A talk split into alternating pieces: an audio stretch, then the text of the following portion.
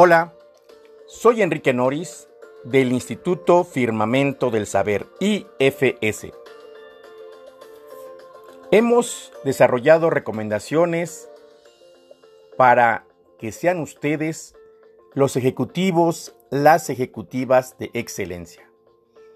Gracias a los talleres y cursos que ofrecemos, hemos identificado las habilidades, sensibilidades, capacidades, aptitudes y sobre todo las actitudes.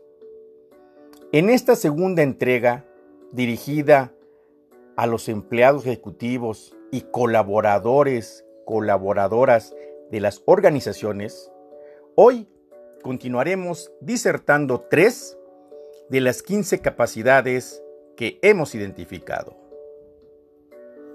Iniciativa.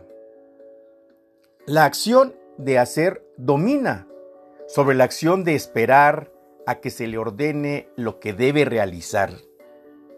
Es muy valorado el trabajador que gracias a su experiencia propone, aporta, participa de algún proceso, área o idea que puede beneficiar a la empresa. Sobre todo, fortalece la autoestima del trabajador, quien al aportar es reconocido.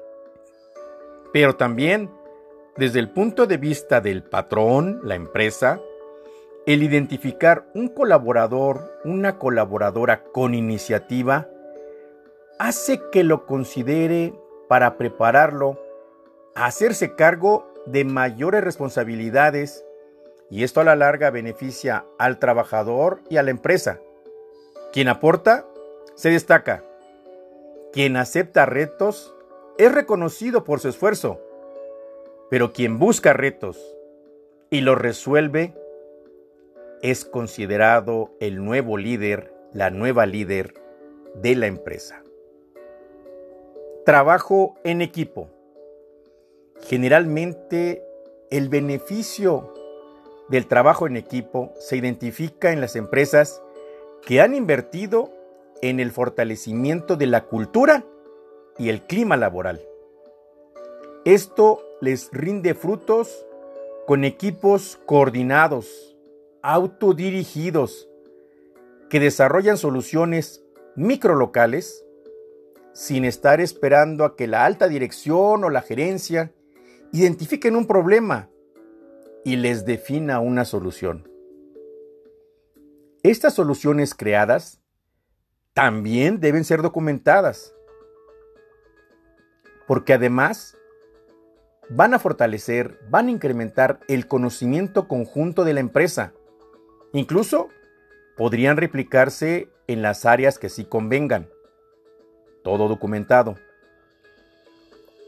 Un trabajo en equipo ayuda al trabajador a integrarse, proponer, analizar, responsabilizarse y a incrementar la productividad personal y del área.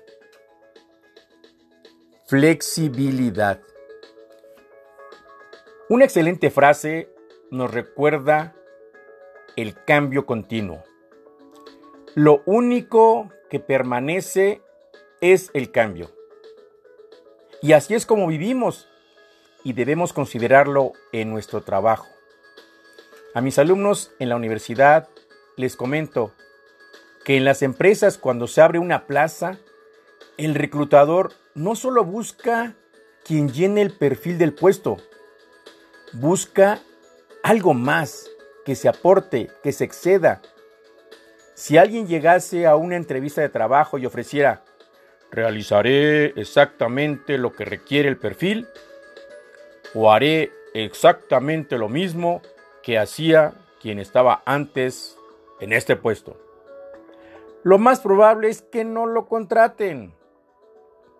Debemos de llegar a aportar, a fortalecer, a innovar, de una manera normada, sí, pero retadora.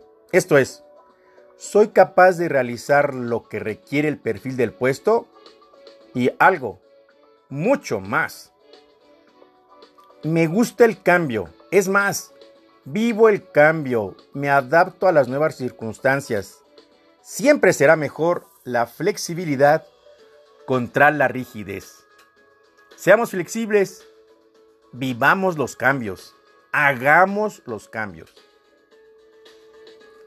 Resumiendo lo comentado el día de hoy, en esa segunda entrega, si en nuestros puestos de trabajo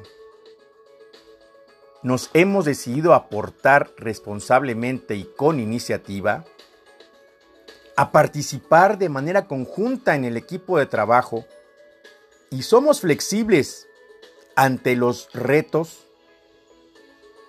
propuestos o buscados, pero siempre valorados por la empresa, entonces formaremos parte del equipo que requiere y necesita la empresa. ¿Quieres revisar y fortalecer tus capacidades ejecutivas para hacerte más útil, eficiente, necesario en la empresa? Ven a nuestros cursos sabatinos modulares o al diplomado de habilidades ejecutivas.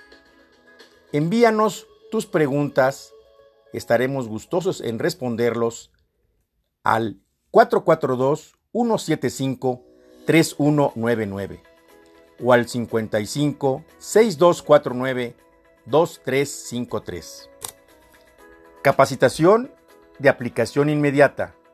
Siempre con IFS. Siempre eleva tus estándares y comparte.